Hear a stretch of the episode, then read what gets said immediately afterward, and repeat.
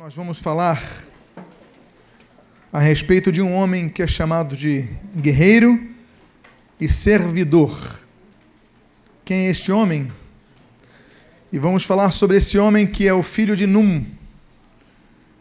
O filho de Num, Num em hebraico significa posteridade. O filho de Num, guerreiro e servidor.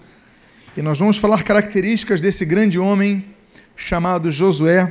Abra sua Bíblia no livro de Josué.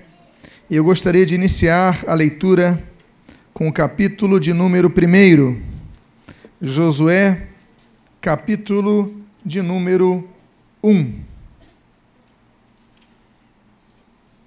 Eu gostaria de ler e falar a respeito do sucessor de Moisés,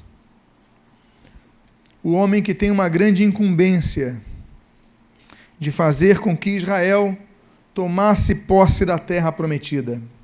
Enquanto você procura o texto, é significativo entendermos que o governo de Moisés foi um governo que abrangeu quatro décadas ininterruptas.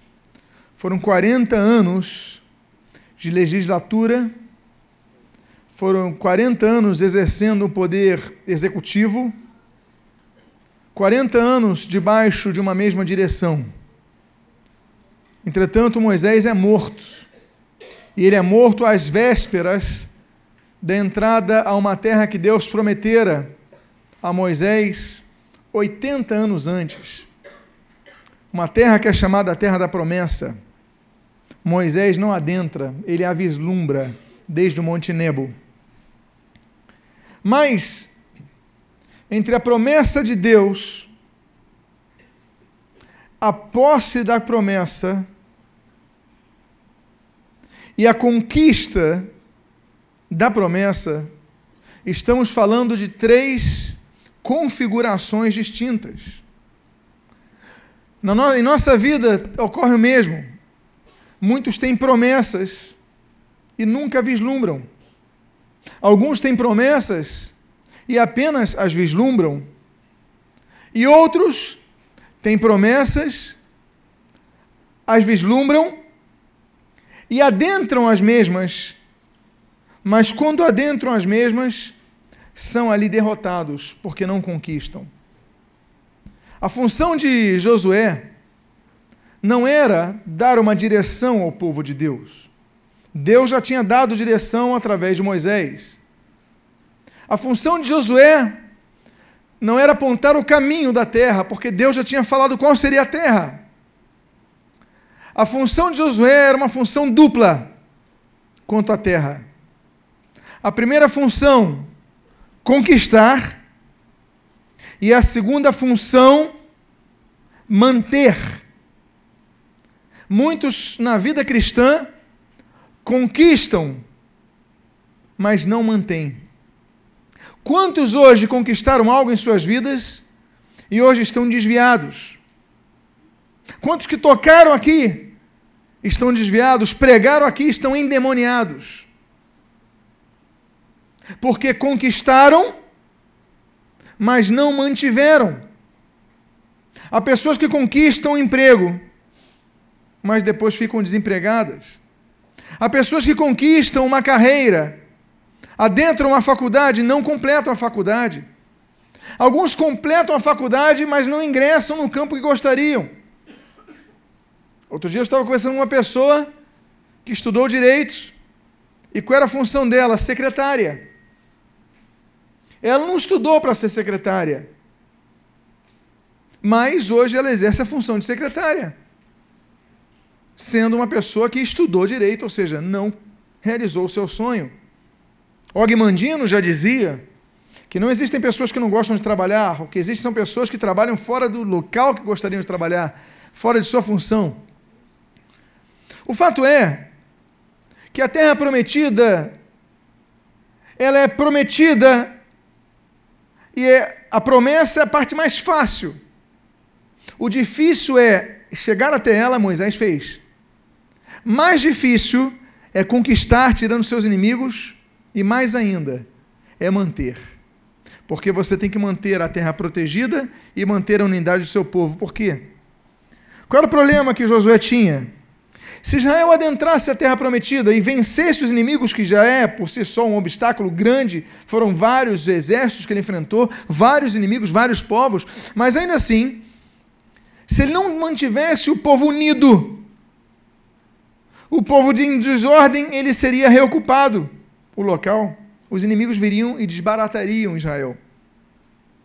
Nossa vida cristã, nós devemos olhar as estratégias de Josué, filho de Num, servo e guerreiro, e ver nele o que, que ele fez para não apenas vencer as suas batalhas, mas para manter as suas conquistas. E devemos olhar em Josué o que nós devemos fazer não apenas para vencermos as batalhas de posse da terra que é prometida em nossas vidas, de buscarmos e alcançarmos nossos sonhos, mas também mantermos essa terra para que não a percamos. E eu quero falar de algumas características de Josué, e a primeira delas se encontra no verso de número 7 e no verso de número 8 do primeiro capítulo. E o texto assim diz: Tão somente ser forte e muito corajoso, para teres o cuidado de fazer segundo toda a lei que meu servo Moisés te ordenou. Dela não te desvies, nem para a direita, nem para a esquerda, para que sejas bem-sucedido por onde quer que andares. Não cesses de falar deste livro da lei. Antes, medita nele dia e noite, para que tenhas cuidado de fazer segundo tudo quanto nele está escrito então, farás o quê? Farás o quê? Prosperar o teu caminho e serás o quê? Uma vez num culto de ordenação ministerial, um pastor falou uma coisa que eu achei um absurdo. Ele falou que Deus não deseja o sucesso de ninguém porque não há palavra sucesso na Bíblia. É uma questão semântica. Claro que há palavra sucesso na Bíblia. Claro que Deus deseja sucesso aos seus filhos na Bíblia. Esse daqui é um deles. Olha, se você obedecer a palavra, você será bem sucedido. Não existe o termo sucesso, mas existe bem sucedido, é a mesma coisa. Uma vez eu ouvi um argumento de um falso pastor advogando a causa homossexual que dizia não existe homossexualismo na Bíblia. A palavra homossexualismo não existe, claro, do século XVIII. Agora, existe o homem não se deitar com o homem. É a mesma coisa. É uma questão semântica. As pessoas usam do sofisma para abraçar suas causas. Não existe a palavra trindade na Bíblia, mas a Bíblia mostra a trindade. Assim como a Bíblia não existe a palavra eletricidade, mas existe eletricidade. Então, meus amados, tudo uma questão semântica. Sucesso, sim, Deus espera o nosso sucesso. Deus não espera que nós sejamos escravos nessa terra. Deus pode permitir que isso aconteça por nossos pecados, para nos experimentar. A Bíblia fala sobre isso. Deuteronômio 8:2 fala, olha, eu vos enviei ao deserto para vos humilhar. Deus permite essas situações, sim, mas ele deseja o melhor para os seus filhos. Deus então está dizendo o seguinte: olha, você vai ser bem-sucedido e vai fazer prosperar o seu caminho, ou seja, você vai ter sucesso. Você vai ter realizações em sua vida. Mas para que isso aconteça, e aí o recado antecede a promessa que ele faz a Josué. Ele diz assim: Olha, não basta só ser forte e muito corajoso, porque as pessoas são fortes e corajosas, mas ele fala aqui que é algo completo. Ser forte e corajoso é a primeira parte que ele espera de um líder como Josué. Mas eu vou repetir aqui: para teres o cuidado de ser forte e muito corajoso, para quê? Para enfrentar o adversário? Claro, mas para que aqui o texto diz? O texto diz: Para teres o cuidado de fazer segundo toda a lei que meu servo Moisés te ordenou, e nela não te desvies nem para a direita nem para a esquerda, para que sejas bem-sucedido por onde quer que andares. A coragem que ele esperava de Josué não era necessariamente a coragem para enfrentar os adversários, mas era a coragem para cumprir a palavra de Deus. Nós vivemos uma época em que nós somos taxados, por defendermos a palavra de Deus, de intolerantes. Nós somos taxados de radicais porque temos uma identidade. Se nós argumentarmos no evangelismo, vão nos, ter, nos tecer como radicais, desrespeitadores, proselitistas, retrógrados, quiçá. Pessoas que querem impor uma teologia uma, um argumento filosófico a outra pessoa. Nós não queremos impor nada a ninguém. Nós evangelizamos porque cremos que Deus ama essas vidas e tem o poder para transformar essas vidas. Nós evangelizamos porque queremos a salvação das vidas, porque Deus pode perdoar os pecados, pode aliviar essas vidas, pode encher essas vidas da paz do seu Espírito Santo. Nós não pregamos a ninguém para empurrar nenhum conceito, preceito, argumento ou dissertação, qualquer ensinamento doutrinário. Nós queremos pregar o Evangelho para salvar vidas. Nós não queremos impor religião, nós queremos trazer vida às vidas. E aqui Deus fala assim: olha, Josué, você seja forte e muito corajoso, para que você cumpra a palavra que eu dei, para que você não se desvie nem para a direita nem para a esquerda, porque hoje em dia nós vivemos um evangelho tolerante demais. O evangelho que tudo é permissivo. Nós vivemos igrejas, nós vemos igrejas que não leem a Bíblia, não abrem a Bíblia. Vemos igrejas que é somente louvor, ou somente programações variadas, mas não tem pregação da palavra, a Bíblia não é aberta. E nós então começamos a entrar numa crise. Porque quanto menos Bíblia nós temos, mais superstições religiosas nós teremos, e foi isso que gerou as grandes religiões que imperam hoje em nome do cristianismo. Mais superstição, mais dogmas humanos do que a Bíblia. Por isso vem a reforma para trazer as pessoas de volta à Bíblia. Nós antes éramos chamados, ainda que jocosamente, de os Bíblias. E hoje em dia nem usamos mais a Bíblia. E quando nós não temos a Bíblia, nós erramos. O Senhor Jesus ele diz, em Mateus capítulo 22, versículo 29, o seguinte: Errais, não conhecendo as Escrituras e nem o poder de Deus. Nós erramos quando nos tornamos pessoas que não leem a Bíblia, que não estudam a Bíblia, que não meditam na Bíblia, que não pregam a Bíblia e principalmente que não vivem a Bíblia, mas como vão viver se não conhecem? A primeira ordenança que Deus dá a Josué é interessante. Não é uma ordenança relacionada à conquista dos povos, não. A primeira ordenança que Deus dá a Josué quando ele assume não é uma estratégia de guerra. Olha, Josué, presta atenção.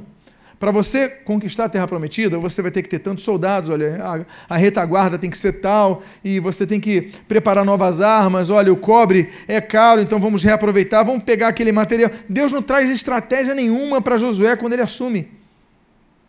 Quando Josué assume, Deus fala: você vai ter que ser forte, muito corajoso, para que você não se desvie da palavra. Nota bene, quando nós reparamos a armadura de Deus, que o apóstolo Gentios preconiza à igreja como uma forma alegórica de nossa vestimenta, ela fala de todas as peças. Capacete, fala do cinto, fala do calçado, fala de tudo. Mas todas as peças, com exceção de uma, são peças de defesa. Só existe uma peça na armadura de Deus que é uma peça de ataque. E o apóstolo Paulo assim diz: e a espada do Espírito, que é a palavra de Deus. Só existe uma peça na armadura de Deus que é peça de ataque, e essa peça é a espada do Espírito, que é a palavra de Deus. Porque sem a palavra de Deus nós erraremos.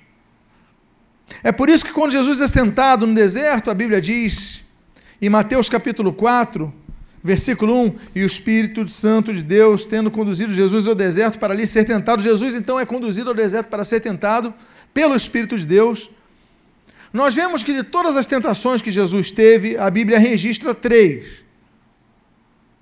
E as três que a Bíblia registra, nos argumentos e contra-argumentos entre Jesus e Satanás, em todas as três, Jesus contra-argumenta dizendo o seguinte: Satanás está escrito. Satanás está escrito. E Satanás está escrito. Em todas as vezes, Jesus vence Satanás por causa da palavra. Nós não podemos nos tornar uma geração de crentes, geração de cristãos, geração de. se não formos pessoas que amem a palavra. Porque o primeiro princípio que Deus dá a Josué, filho de Num, é não se desvie da palavra. Ele usa uma expressão comum naquela época, nem para a direita nem para a esquerda, ou seja, mantenha-se firme na palavra. E ele diz assim: para que sejas bem-sucedido, para que prosperes em teu caminho, teus caminhos. Então, o segredo de Josué não era a capacidade militar, a estratégia militar, ou a capacidade bélica, então, melhor dizendo aqui. A, a, o primeiro princípio para o sucesso de Josué, que seria, consequentemente, o sucesso de Israel, era não se desviar da palavra de Deus. É a primeira coisa que nós devemos aprender com Josué, o princípio. Pergunte à pessoa que está, que está do seu lado: você quer ser bem sucedido? Então pratique a palavra de Deus. Há uma segunda coisa que nós aprendemos com Josué, e avance para o capítulo número 3. O versículo número 5 assim registra: Disse Josué ao povo: Santificai-vos, porque amanhã o Senhor fará maravilhas no meio de vós. Santificai-vos, porque amanhã o Senhor fará maravilhas no meio de vós. A primeira coisa que aprendemos com Josué é sermos fortes e corajosos para não deixarmos de ler, meditar e praticar a palavra de Deus. Mas a segunda coisa que nós aprendemos com Josué é que não adianta nós estarmos habilitados na palavra se não nos guardarmos em santificação. Então nós aprendemos com Josué que para Deus fazer maravilha em nosso meio, é necessário que sejamos, sejamos santificados. Quantos querem ver maravilhas de Deus em sua vida? Santificai-vos, porque amanhã o Senhor fará maravilhas no meio de vós. A santificação é interessante, ela não precede apenas a salvação. A Bíblia registra, através do autor aos Hebreus, que sem santificação ninguém verá a Deus. Ninguém será salvo sem santificação. Você pode conhecer a Bíblia de cor, você pode conhecer a teologia de cor, mas você não vai ser salvo. Não é o fato de você estar numa igreja todos os dias que você vai ser salvo. Não é o fato de você dormir numa garagem todos os dias que você virar um carro. As coisas não são automáticas. O que nos garante a salvação, a fé em Jesus Cristo, o arrependimento das velhas obras e a manutenção dessa vida em santificação, sem a qual não veremos a Deus. Mas o interessante de santificação é que ela não apenas nos prepara para a salvação, ao encontro com Deus, mas também a santificação. Ela nos prepara para ver maravilhas de Deus. Há coisas que Deus não faz porque não temos uma vida santa. É o que nós lemos no texto. Deus usa Josué para falar para o povo: olha, se santifiquem, porque Deus vai fazer maravilhas. O que ele está dizendo, olha, se vocês não se santificarem, Deus não vai fazer maravilhas. Deus é um Deus de maravilhas, nós cantamos isso aqui, nós cremos, nós pregamos. Mas a questão é: temos visto essas maravilhas em nossas vidas? Ou será que apenas nós ouvimos testemunhos das maravilhas? Será que nós experimentamos as maravilhas de Deus? Ou será que apenas vamos a cultos onde nós percebemos pessoas testemunhando as maravilhas de Deus? Deus não é um Deus que faz acepção de pessoas. Deus é um Deus que não dá milagres para uns e, e, confisca o direito a milagres a outros. Deus é um Deus que se agrada em abençoar os seus servos. A grande questão é que há maravilhas que Deus não faz porque não vivemos em santificação e Deus quer fazer maravilhas em teu meio. Então diga para a pessoa que está do seu lado: aprenda com Josué a buscar a santificação. Há uma terceira coisa que nós aprendemos com Josué, e eu pergunto a você: qual é a primeira coisa que nós aprendemos com Josué? Corajoso para quê? Para quê? Ser forte e corajoso? Para cumprir a palavra. Segunda característica, qual foi que nós lemos agora? Buscar a santificação, sem a qual não veremos maravilhas. Você quer ver maravilhas de Deus? Eu quero, você quer? Então se santifique. Terceiro lugar que nós aprendemos, terceira característica que nós aprendemos no filho de Num, é esta que está em Êxodo capítulo 33, versículo 11. E o texto diz assim: Falava o Senhor a Moisés face a face, como qualquer fala a seu amigo. Então, voltava Moisés para o arraial. Porém, o moço Josué, seu o quê? Servidor. Olha que palavra bonita. O moço Josué, seu servidor, filho de Num, não se apartava da tenda. Eu não sei aqui quantos gostam de ler autores que falam a respeito do sucesso em seu empreendimento, ou seja, biografias. Eu, particularmente, gosto de ler biografias. Biografias de homens e mulheres que fizeram mudança e mudaram as suas gerações. Homens e mulheres que não olharam para as limitações, mas venceram. Não tinham nada, eram pobres, alguns estavam na miséria e venceram, criaram impérios. Eu gosto de ler essas pessoas. Como elas fizeram? A questão é procurar imitar, a questão é procurar ver o espírito dessas pessoas, não o espírito no sentido uh, uh, pneumático, no sentido uh, da presença do Espírito Santo, mas o, o estado, o ânimos, a dinamis do ânimos deles.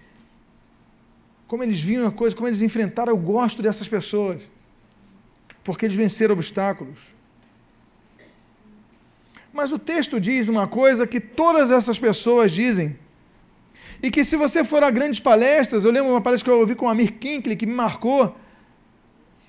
Palestras, grandes homens, eles falam sempre o seguinte: que um dos segredos do sucesso é você escolher com quem você anda.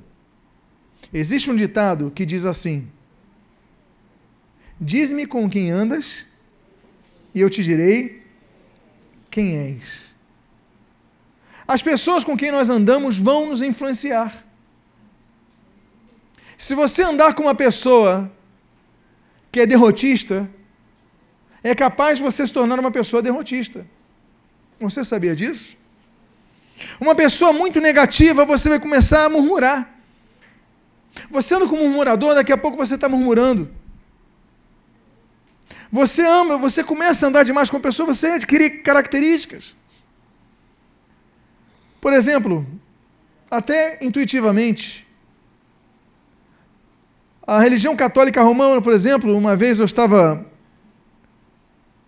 ouvindo um padre pregando e ele pregava assim com sotaque meio italiano. Aí depois eu vim descobrir, ele é brasileiro. Mas por que, que ele falava com sotaque? Era homilética? Não, é porque ele convive. E começa. Uma determinada denominação evangélica, cujo líder tem um problema no dedo, então ele prega assim, porque ele tem um problema no dedo. E você vê que vários pastores pregam assim, com o dedo para cima. E eles não têm nenhum problema no dedo. Por quê? De tanto observarem, eles recebem essa característica. Agora, vindo para o microcosmo, um filho ele tanto observar o seu pai, ou a sua mãe, enfim, ele começa a ter características de seus pais. Não é verdade? Por que, que ele tem essa característica? O pai ensina, você tem que falar assim, você tem que agir assim. Não. É pela convivência, é pela influência. Quando nós andamos com pessoas, não para mudá-las, não para brilhar a luz ali, mas por simples convivência, muitas vezes nos tornamos iguais a elas. Josué nos ensina o porquê que ele vai assumir. A Bíblia não diz que ele era a pessoa mais apta. Não. A Bíblia não diz que ele era o melhor, não, mas uma coisa nós percebemos em Êxodo. Diz aqui: o jovem Josué não saía da tenda. Ele ficava perto de Moisés o tempo todo. E um dos segredos para nossas conquistas é andarmos com pessoas que sejam fiéis a Deus. Esta é uma das características, e sim, este é um dos benefícios de uma vida na igreja, de você andar e congregar com outros cristãos. A brasa dentro do braseiro, ela se aquece, a brasa fora do braseiro, ela se esfria. Quando você anda com pessoas de fé, você passa a ter mais fé. Já aconteceu contigo? Você estava assim meio decaído, meio cansado, meio desanimado. Você chegou, se encontrou com uma pessoa que tem uma palavra de fé. E a pessoa, não, você vai conseguir, vai ser isso, vai ser aquilo. Daqui a pouco você estava assim, eu vou. Já aconteceu contigo? Porque o convívio. É uma regra social. É uma, algo que Deus colocou em cada um de nós. Josué, diz a Bíblia que enquanto Moisés falava com Deus, Josué ficava na tenda, porque Moisés ia voltar para a tenda, Josué estava perto, Josué não largava Moisés, Josué ficava o tempo todo ao lado de Moisés. Por quê? Porque assim, andando com um homem que tem intimidade com Deus, ele passa a ver o que é intimidade com Deus, passa a desejar mais intimidade com Deus, passa a almejar ser assim. Por isso que o apóstolo Paulo diz ali em 1 Coríntios capítulo 11, versículo 1, olha, sejam meus imitadores, assim como eu sou de Cristo. Ande com servos de Deus. Procura andar com Elias do teu lado, para que você seja um Eliseu. Porque Jesus chama os doze. A grande questão não é que Jesus precisava dos doze. Jesus não precisava de doze para exercer o seu ministério. Jesus não precisava de dez para exercer o seu ministério. Jesus não precisava de cinco, nem de dois, nem de um. Mas Jesus chamou de doze e o chamou de discípulos, em grego matetés, em hebraico ben. Ben é filho, matetés é aluno. Você pode usar na cultura judaica filhos. Deus pega filhos. Ou na cultura greco-romana, matetés, você vai pegar alumni, você vai pegar alunos, pessoas para você ensinar.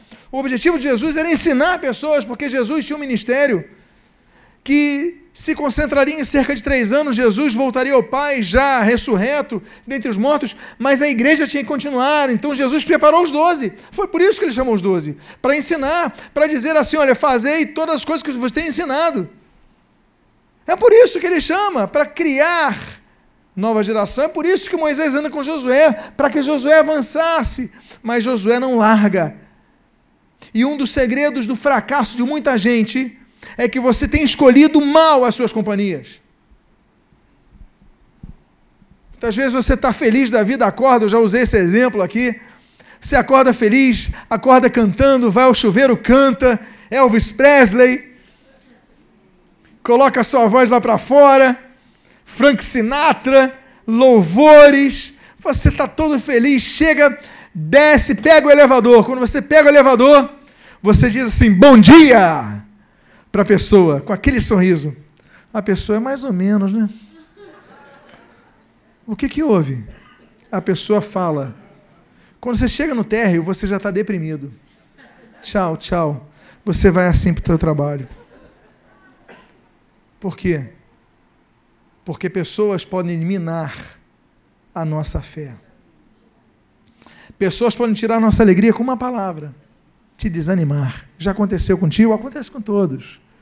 Mas, por outro lado, pessoas podem mudar a sua vida. Você pode estar cabisbaixo, entra no elevador e você, oi. E a pessoa do lado, que oi o quê? Bom dia! Aliás, excelente dia! Aí a pessoa, só nessa expressão, já mudou. Quer fazer um teste agora? Vira para a pessoa que está do seu lado e diga assim: tenha uma excelente semana. Capricha no excelente. Capricha no excelente. Excelente semana, olha. Vamos fazer agora diferente? Vamos fazer algo diferente? Você não vai falar excelente, você vai separar sílabas. Diga assim, olha. Tenha uma. Aí separa sílabas. Excelente semana. Você consegue? Vai, fala para a pessoa agora.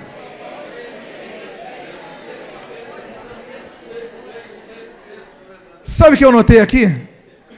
Eu notei que a maioria de vocês sorriu quando falou isso. E a maioria dos que recebeu a palavra enquanto ouviam também sorriu. Uma palavra pode mudar, a Bíblia diz que o poder da vida e da morte estão na língua. A língua pode incendiar, mas a língua pode apagar incêndios. Tudo porque você não falou excelente, você falou excelente. Não é bonito isso?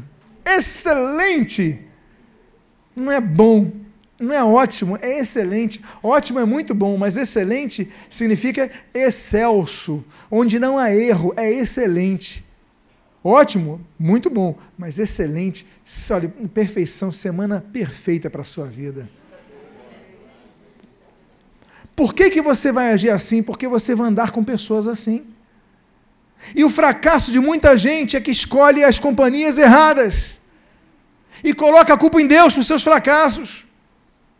Você anda com uma pessoa que não consegue nada na vida porque é depressiva, porque não tem fé, e em vez de você ir para essa pessoa para milagre de fé, você vai para absorver a falta de fé dela.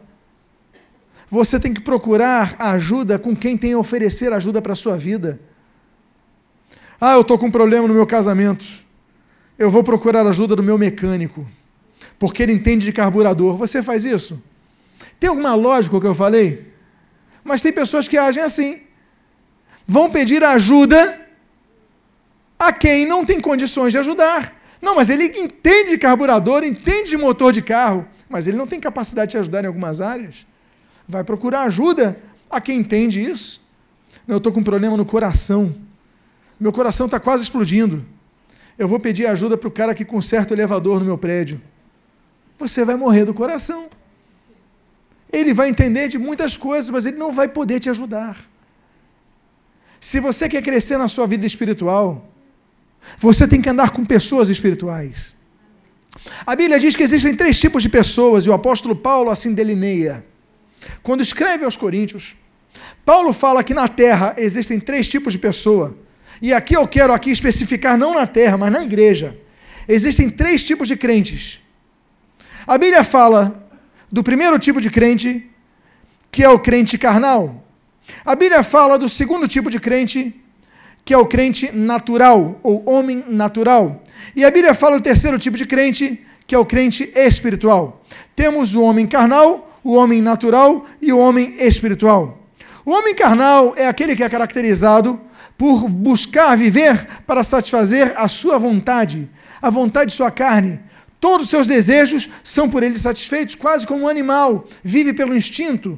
Ele quer adulterar, ele adultera. Ele quer roubar, ele rouba. Ele quer fazer isso, ele faz. Quando ele tiver liberdade, ele vai fazer. Esse se chama o homem natural ele é regido, ele vive para satisfazer a vontade de sua carne, a homem carnal. Existe o segundo tipo de homem, e eu quero aqui mencionar o homem espiritual. O homem espiritual é o oposto. Ele vive para satisfazer a vontade de Deus. O que ele faz, ele faz por temor a Deus. Ele faz o que ele sente, ele sente pelo que o Espírito de Deus sente. Ele vê então as coisas espirituais, ele enxerga as configurações espirituais. Não que ele fique vendo o anjo em todo que é lado, não, mas ele tem sensibilidade espiritual para saber aquilo que entristece a Deus e não entristece. E existe o terceiro tipo de homem que fica entre os dois, entre o espiritual e o carnal, que é o homem natural. O homem natural, ele não vive para satisfazer a carne mas ele não consegue adentrar no mundo espiritual, não consegue avançar nas profundezas espirituais. Ele fica naquele meio termo. Ele quer servir a Deus, mas não consegue uma vida santificada, plena. Ele quer servir a Deus, mas não ora como deveria, não lê a Bíblia como deveria. Ele, ao mesmo tempo que não satisfaz a sua carne, mas ao mesmo tempo ele não se aprofunda nas coisas do Espírito. Ele está naquela fronteira. Ele está no deserto do Sinai, entre o Egito e a terra prometida. Ele quer a terra prometida, mas ainda não se apossou dela. E um dos segredos nós lemos no princípio a palavra de Deus. A Bíblia diz que a palavra de Deus é como espada cortante. Aquela espada de dois gumes que faz separação entre alma e espírito. Como você consegue discernir o que é alma e o que é espírito? Como você consegue discernir o que é a tua vontade e o que é Deus falando? Poxa, eu estou com sentimento. Será que é meu sentimento? Será que é minha intuição? Ou será que é Deus falando? Como é que você vai saber? Como você discerne o que é do espírito e como que você discerne o que é da tua alma? A Bíblia diz: a espada de dois gumes que faz separação entre alma e espírito. Quanto mais você absorver da palavra de Deus, mais você saberá discernir o que é alma e do espírito. Josué, aqui no terceiro exemplo do que nós aprendemos com Josué, nesse exemplo que estamos vendo, é que ele se acerca de homens consagrados. Eu quero dizer para você, começa a selecionar melhor as suas amizades. Anda com os bons e serás um deles. Seja companheiro de todos que temem e amam o Senhor. Busca estar ao lado de pessoas que têm uma vida consagrada. Vá nos cultos, observa, anda com essas pessoas. Anda com os espirituais. Seja um Josué, não larga a tenda de Moisés por nada. Nós aprendemos com o filho de Num, que aqui é chamado de o servidor. Por quê? Porque ele servia Moisés. Temos então um quarto agora segredo, uma quarta característica de, Moisés, de Josué. A quarta característica nós lemos no capítulo 17 de Êxodo, versículos 9 a 10. Nós lemos o seguinte: Com isso, ordenou Moisés a Josué: escolhe-nos homens e sai, e peleja contra Amaleque. Amanhã estarei eu no cimo do outeiro e o bordão de Deus estará na minha mão. Questionou Josué a Moisés, amém, queridos? Não. Contra-argumentou Josué a Moisés, é isso que está na sua Bíblia? Não. Diz o texto: Fez Josué como Moisés lhe dissera, e pelejou contra Amaleque. Moisés, porém, Arão e Ur subiram ao cimo do outeiro. Outra coisa que nós aprendemos é sobre guardar o princípio de autoridade. Um princípio que nós lemos de Gênesis a Apocalipse. Um princípio que é exercido na terra e é exercido nos céus. E o motivo, inclusive, da divisão do reino angelical foi a queda do princípio de autoridade. Inclusive, o mais incoerente de Satanás é que, ainda que ele tenha desrespeitado o princípio de autoridade nos céus, hoje ele exerce o princípio de autoridade no inferno. Porque a principal, dos apotestados, a dominadores, a força espirituais do mal, o inferno está rodeado por uma cadeia de hierarquia, onde ele é o comandante supremo. O princípio de autoridade é o que existe em todo local. Seja no teu colégio, na tua faculdade, seja no teu trabalho, seja na tua casa. E submissão e obediência é o que se espera nesse princípio. A Bíblia diz que Josué, nesse momento da história da vida dele, ele já era um grande comandante. Moisés já não ia ao campo de batalha. Moisés já estava cansado. Moisés já estava muito. É, a vida já tinha cansado demais a Moisés. Ele não podia ir ao campo de batalha, ele podia subir no monte, no cume do outeiro. Mas ele falou: Josué, você vai guerrear com eles, é você que vai comandar as tropas lá embaixo. Eu vou ficar com o bordão com minha, na minha mão. E a Bíblia diz: fez Josué como Moisés lhe tinha ordenado. O princípio da obediência é um princípio que nós não podemos quebrar. Nós somos muito mimados. Qualquer coisa a gente contesta.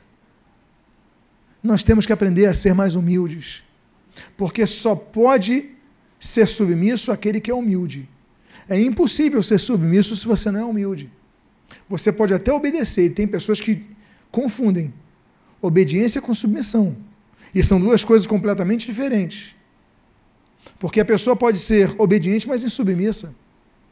Satanás, até a queda dele, ele foi obediente. Mas ele era insubmisso. Aí Deus olhou em submissão e o colocou para baixo. Nós não lemos nem o registro, seja em Isaías 14, seja em Ezequiel 28, que Satanás desobedeceu. Encontrou-se nele iniquidade no coração, encontrou soberba no coração, encontrou insubmissão no coração de Satanás e por isso ele caiu. A queda não acontece no momento da desobediência, a queda acontece antes, quando é insubmissão no coração, ainda que haja obediência. Josué nos ensina a sermos humildes. Eu quero dizer uma coisa para vocês. A Bíblia, ela não faz acepção de pessoas. Deus aceita o branco e o negro. Deus aceita o amarelo e o vermelho. Deus aceita homem e mulher, senhor e escravo, Deus aceita todos. Só existe um tipo de pessoa que a Bíblia diz que Deus rejeita. Não é por ser branco ou negro, não é por ser rico ou pobre, não é por ser culto ou inculto. A Bíblia diz que Deus rejeita aos soberbos, mas dá a sua graça aos humildes. Só existe um tipo de pessoa que Deus rejeita. São os soberbos. O soberbo não se humilha. E quem não humilha, não se humilha e não sabe ser humilde, não se submete. Não seja rejeitado por Deus. Um dos segredos de Josué é a humildade para ser submisso e obediente. Há mais uma coisa que nós aprendemos com Josué, e essa penúltima característica que eu gostaria de compartilhar nesta noite. O texto de Números, capítulo 14, versículos número 6 e 7, diz assim: E Josué, filho de Num, e Caleb, filho de Jefoné, dentre os que espiaram a terra, rasgaram as suas vestes e falaram a toda a congregação dos filhos de Israel, dizendo: A terra, pelo meio da qual havemos de a qual passamos a espiar, é terra muitíssimo boa. Eu gosto desse superlativo de Josué. A terra não é boa. A terra não é muito boa. A terra é muitíssimo boa. Você sabe que no hebraico, diferentemente do português, não existe superlativo. Então, quando um judeu quer falar um superlativo, ele repete a palavra. É por isso que, por exemplo, a gente lê nas versões da Bíblia Jesus falando assim: em verdade, em verdade te digo. Por quê? Porque ele não, não vai dizer duas vezes em verdade, em verdade. Ele vai dizer, olha, verdadeiramente. Afirmo categoricamente. É isso que ele quis dizer. Quando a Bíblia fala em algumas traduções, trazem ali o chamado Isaías no capítulo 6, Isaías tem aquela visão dos serafins e eles estão dizendo assim: Santo, Santo, Santo é o Senhor dos Exércitos. Eles não estão falando que Deus é Santo, Santo, Santo. Porque o judeu, quando quer falar o superlativo, ele repete. Então ele fala assim: Santo, Santo significa Santíssimo. Eles falam três vezes, é mais do que Santíssimo. Ok? Caleb e Josué, e aqui vemos a, a questão de Josué, falando: olha, a terra que havemos, a terra pelo qual passamos é muitíssimo boa. Sabe o que nós aprendemos com Josué? A ter uma fé positiva e comunicarmos essa fé positiva. A sermos pessoas que tenham fé e comuniquem essa fé. Por quê? Volto àquele assunto que nós tocamos anteriormente. Assim como pessoas contagiam outras, conta, melhor, contaminam outras com fé negativa, pessoas contagiam outras com fé positiva.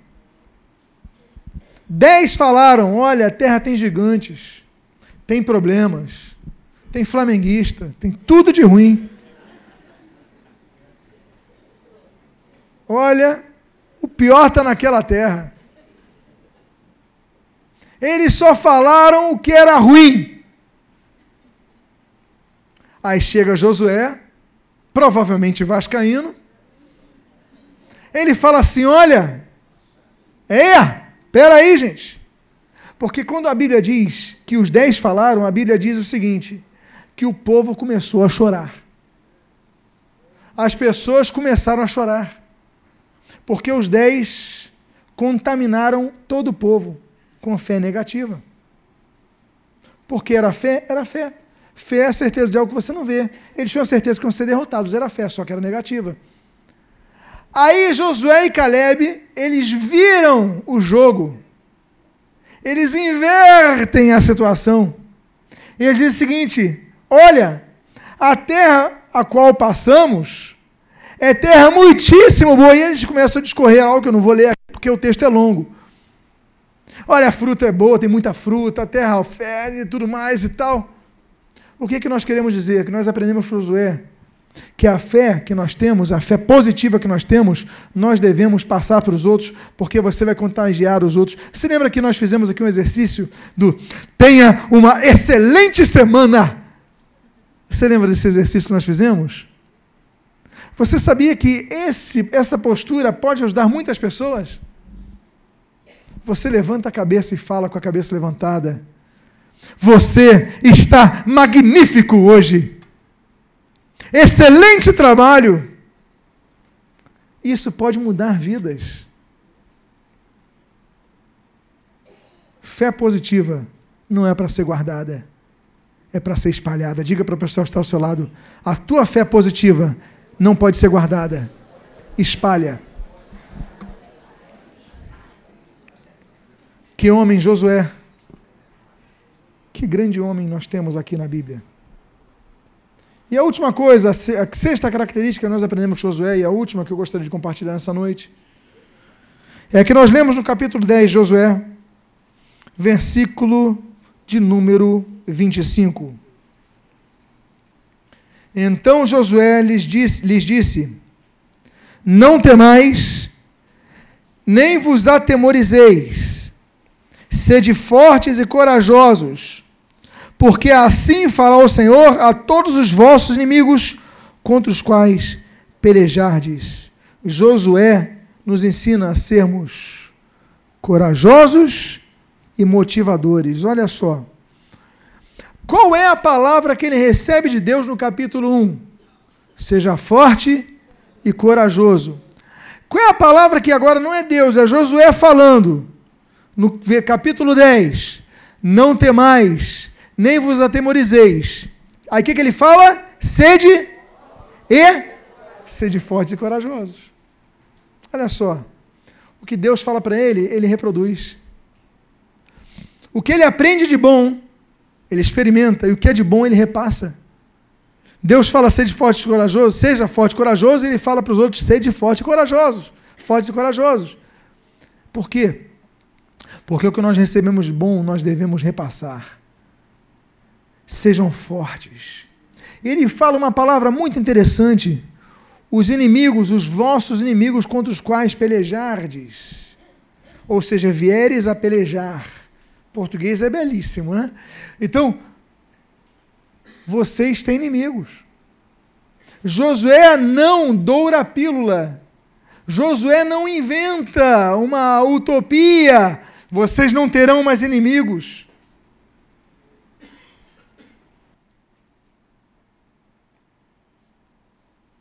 Josué não inventa. O que Josué diz é: vocês vão ter inimigos, vocês vão pelejar contra eles, mas sejam fortes e corajosos. Eu quero dizer uma coisa para vocês: todos nós temos inimigos, insuflados por Satanás, que andam ao nosso redor procurando ocasião oportuna para nos devorar. Todos nós temos.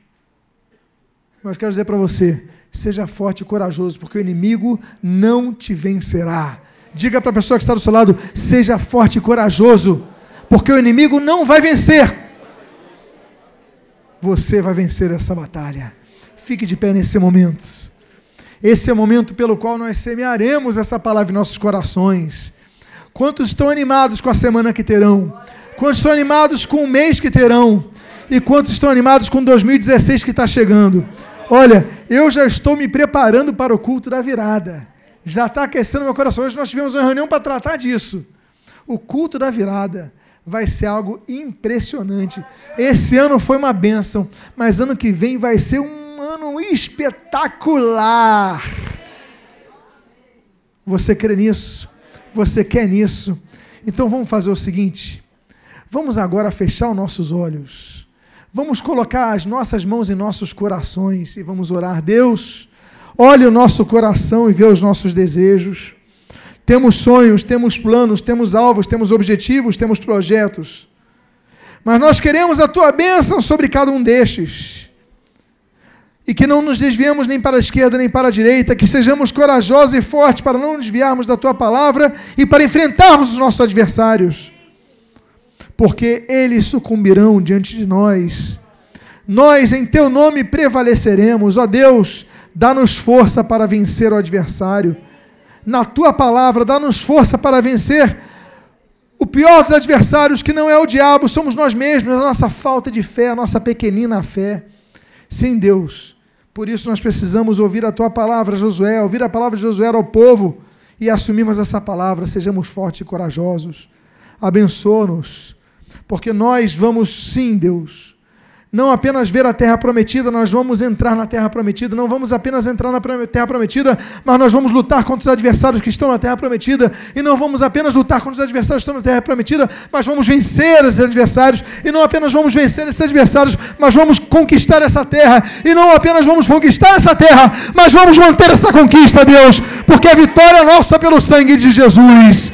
Pai amado, abençoa o teu povo, abençoa os teus filhos, abençoa os teus servos, e que sejamos como Josué, guerreiros mais servos, que aprendamos com Josué essas seis lições valiosas.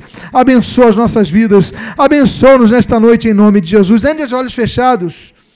Eu queria fazer uma pergunta, todos de olhos fechados. Alguém aqui nesta noite que gostaria de entregar a sua vida ao Senhor Jesus? Se o há, levante a sua mão agora em nome de Jesus. Alguém aqui quer entregar a sua vida ao Senhor Jesus? que ainda não fez. Alguém aqui nessa noite que gostaria de voltar aos caminhos do Senhor? Você que está afastado, você que esfriou na fé. Alguém aqui, levante seu braço se você é uma das pessoas. Alguém aqui nesta noite Deus abençoe aquela jovem à minha direita. Pode baixar seu braço, jovem. Deus abençoe minha irmã. Pode baixar a, a, a de rosa aqui à minha direita. Pode, Deus abençoe essa irmã aqui com, com o bebê. Pode baixar seu braço em nome de Jesus. Há uma quarta vida. Deus abençoe aquele jovem ali de azul. Pode baixar seu braço. Há uma quinta vida para Jesus nessa noite.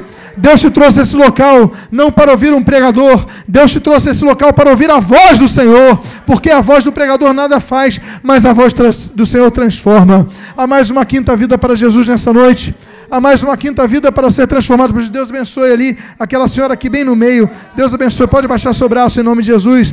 Há uma sexta vida para Jesus nessa noite aqui. Há uma sexta vida. Eu quero dizer, Deus te trouxe esse local para fazer mudança em sua vida. Deus quer mudar a sua vida. Deus quer fazer com que você tenha uma nova vida, um novo ano, uma nova fase. Chega de viver o que você está vivendo. Deus tem algo novo para a sua vida, uma outra vida para Jesus. Então, vocês que levantaram seus braços, vem aqui à frente. Marcelo está trazendo alguns. Marcelo está carregando os irmãos. Podem vir aqui à frente. Vem aqui, jovem. Vem aqui aquela moça do meio. Glória a Jesus. Vamos orar, abençoar a sua vida. Glória a Deus. Deixa eu apertar a mão dos irmãos. Deus abençoe.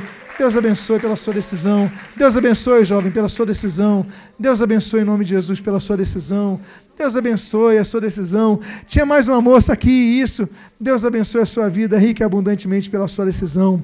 Deus nos trouxe aqui com um projeto. Olha, os irmãos que estão nas células, nos grupos de vida, vocês podem sair e abraçar esses irmãos, para eles se sentirem abraçados, acolhidos, amados por vocês. Podem fazer, venham abraçar eles. Isso. Olha, isso aqui é uma família, sabe? Uma família da fé. Agora é o seguinte, eu vou fazer uma oração. Se vocês puderem repetir essa oração comigo. Eu sei que alguns se perguntam assim, ah, mas eu não sei orar, não tem problema. O Espírito Santo lê o nosso coração, ele sabe o que nós queremos dizer, mas se vocês quiserem, eu vou fazer uma oração, e se vocês quiserem puderem, repita essa frase comigo. Então, se vocês puderem, feche seus olhos, como eu estou fazendo aqui, coloque a mão no seu coração e repita, repita frase por frase. Diga assim: Senhor Jesus, Senhor Jesus, eu te agradeço por teu amor, eu te agradeço porque não esquecestes de mim.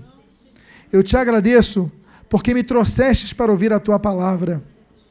E eu declaro com a minha própria voz que eu me arrependo dos meus pecados e entrego a minha vida exclusivamente a Jesus Cristo. O que eu te peço, eu te agradeço em nome de Jesus. Amém e amém. Deus abençoe a sua vida em nome de Jesus. Vamos estender nossas mãos, abençoar nossos irmãos. Abençoa, Pai, os teus filhos. Abençoa os teus servos, Pai, que chegam na tua casa. Muito obrigado, Senhor, por esse momento tão especial. Muito obrigado, Pai, porque seis vidas hoje voltam para o reino de Deus. Satanás não tem mais controle nenhum, mais poder nenhum sobre essas vidas. Satanás, você tem poder anulado sobre essas vidas, porque o sangue de Jesus paira sobre as vidas deles, Pai. Eles pertencem a Jesus Cristo. Nenhuma maldição mais toca na vida deles, porque eles pertencem a Jesus. Abençoa os teus servos, enche-os com o teu Santo Espírito em nome de Jesus. Amém. E amém. Olha.